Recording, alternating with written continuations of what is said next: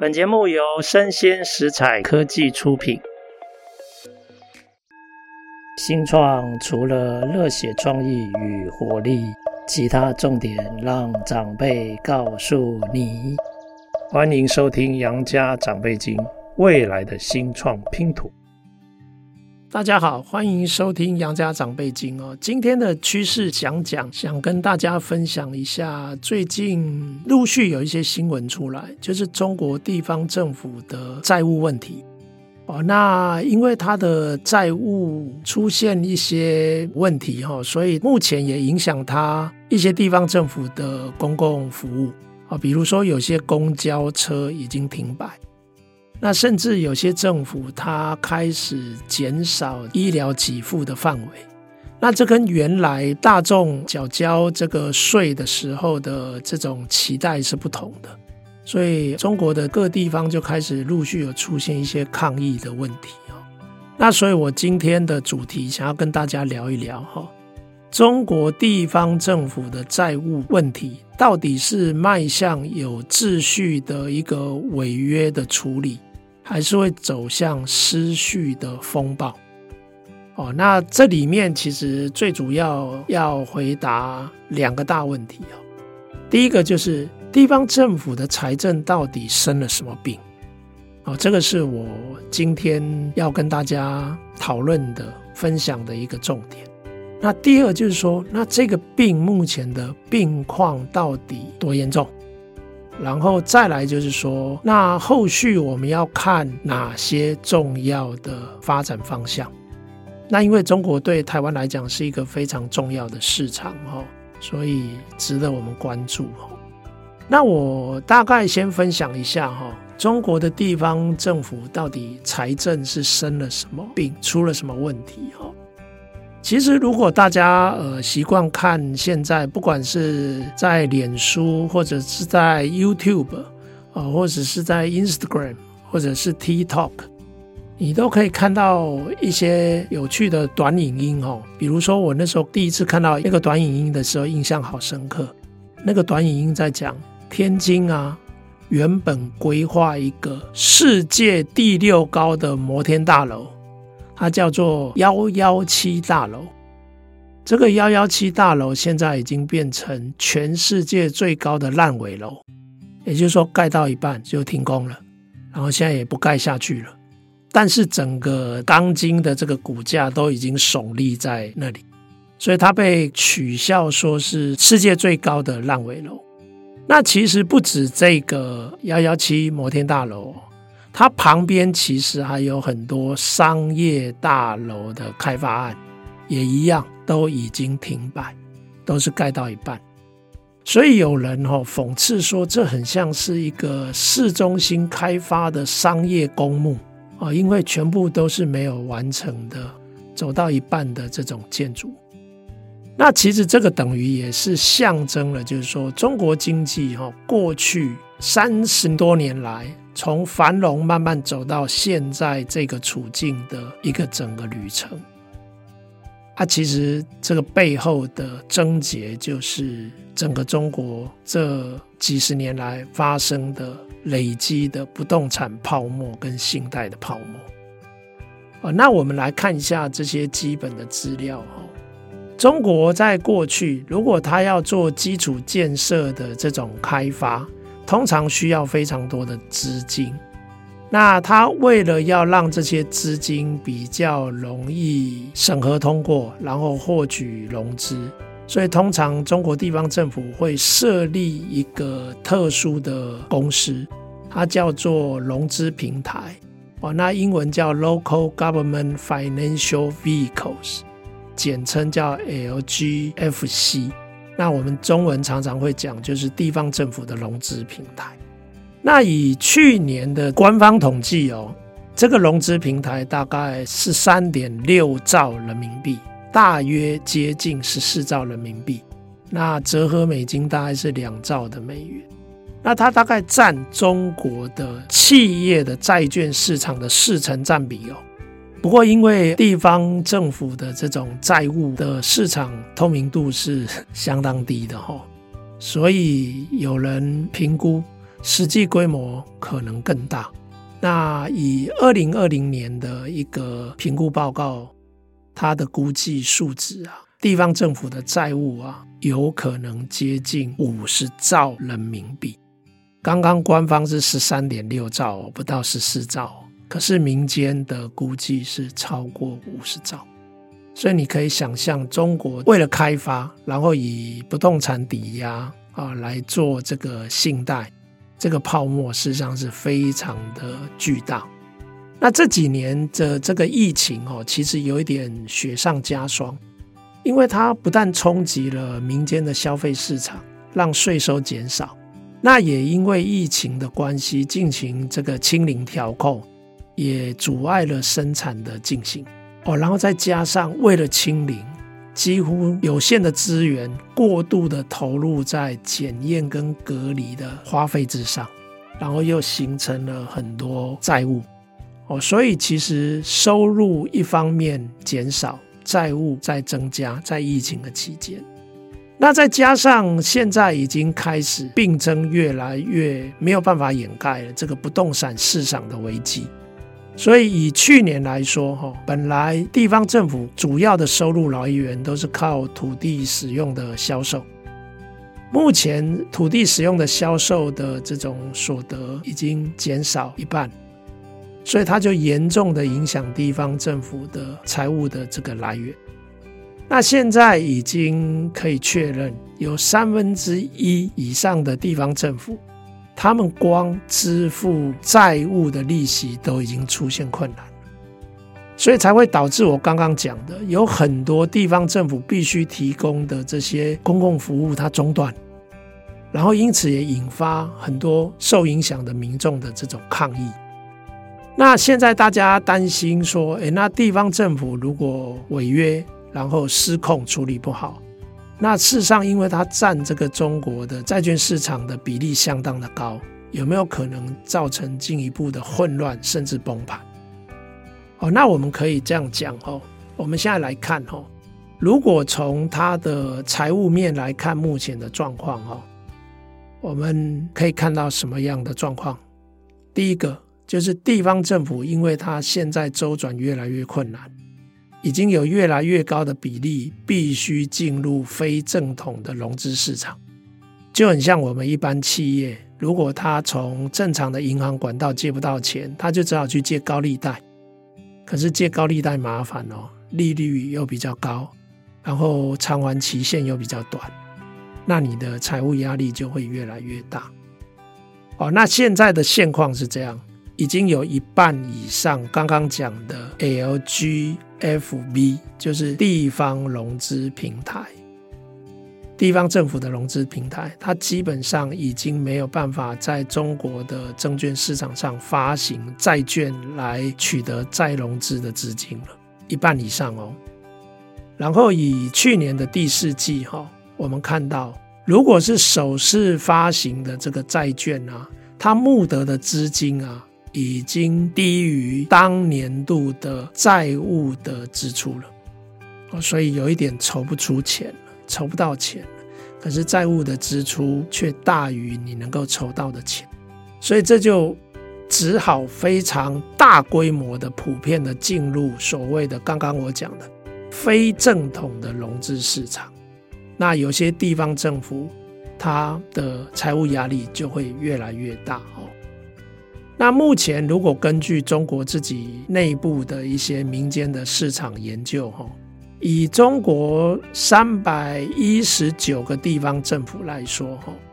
已经超过三分之一，有一百零九个地方政府目前已经出现支付债务利息的困难，而这些利息支出都超过地方政府一整年支出的一成以上。我、举例来说，哈，这些都是一级的城市哦，人口大概一千四百万的天津，天津市啊，它的利息支出啊，占比已经高达地方政府的年度总支出的三成。大家都在看，它有可能是中国第一个债务违约的地方政府，也就是说，它的火烧得最凶。但是隔壁的北京状况也好不到哪里去哦。北京的人口大概一千七百万，比天津还要再大。它目前啊，土地出售的收入啊，只能支应它的刚刚讲的地方政府的短期融资平台债务的两成而已哦。那请问八成的部分要怎么处理？所以现在一方面啊，要想办法筹措财源，另一方面只好紧缩公共支出。所以现在发生了什么事哦？以我们现在知道的资料哦，河南这些地方，它的公交车都停止营运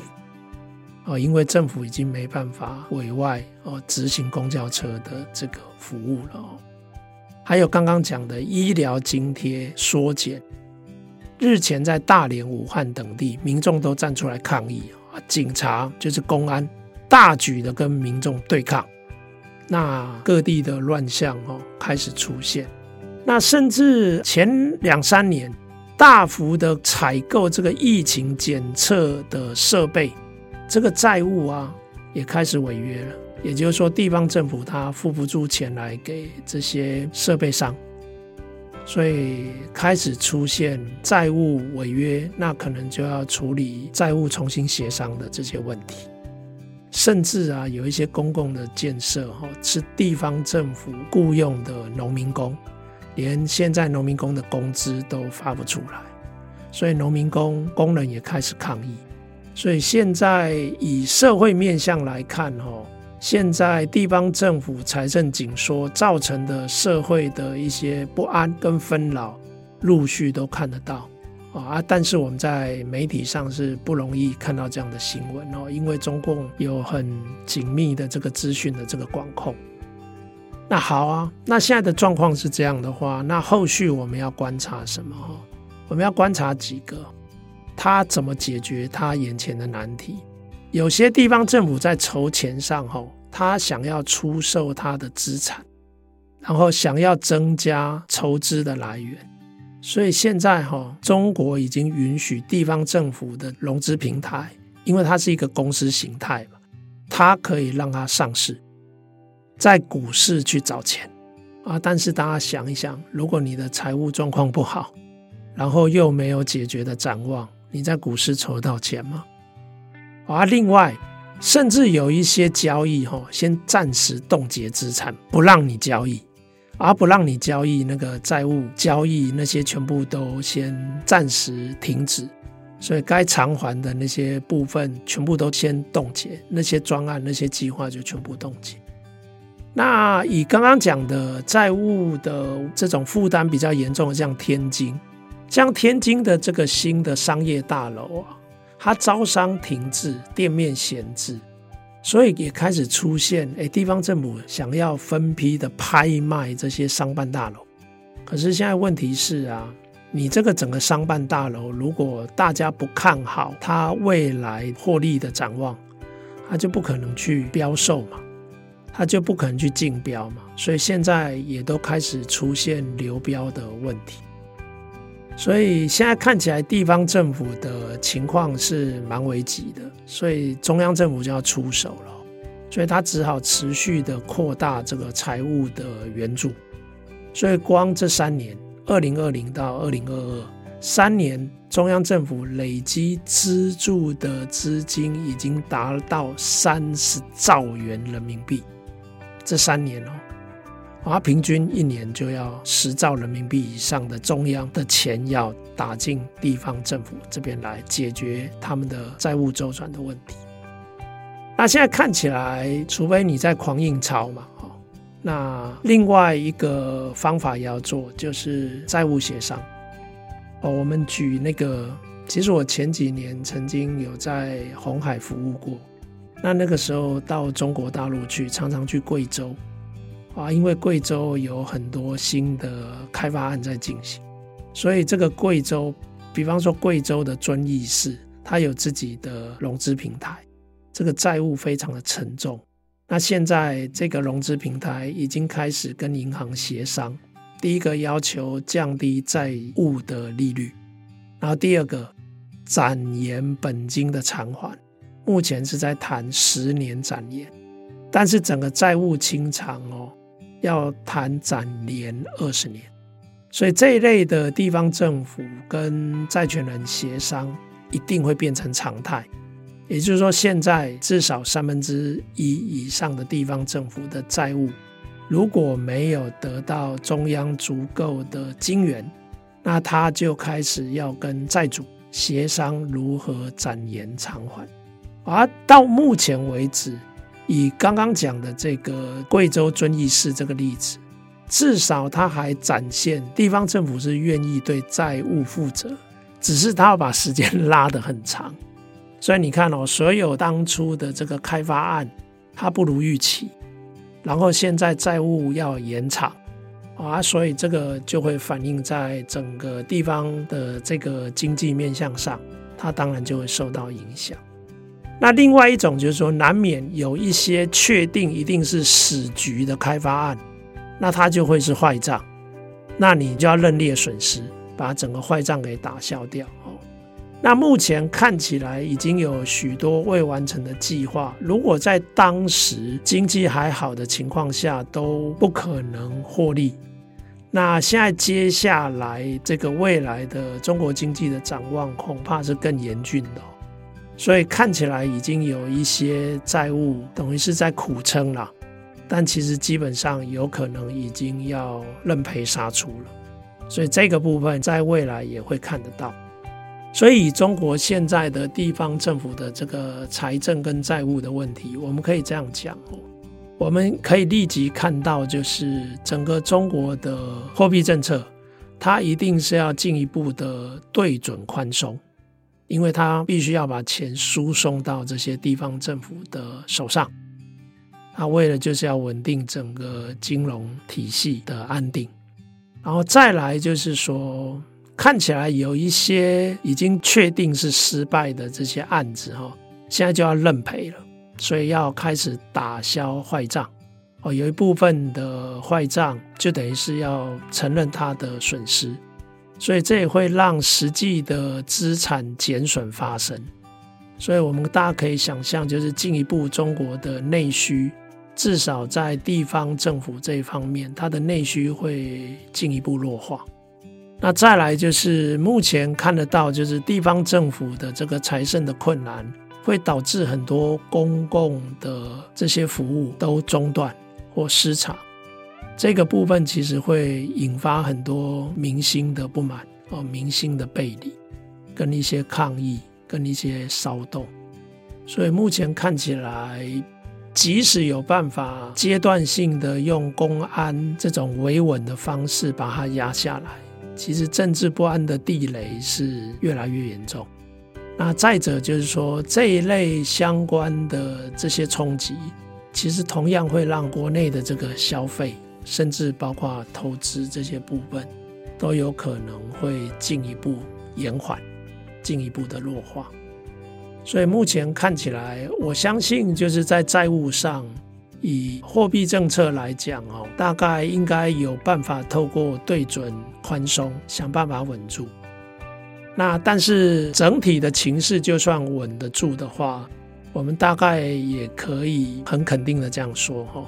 大概中国的经济在内需的这个部分哦，以地方政府的这个部分，其实它已经明显受到冲击，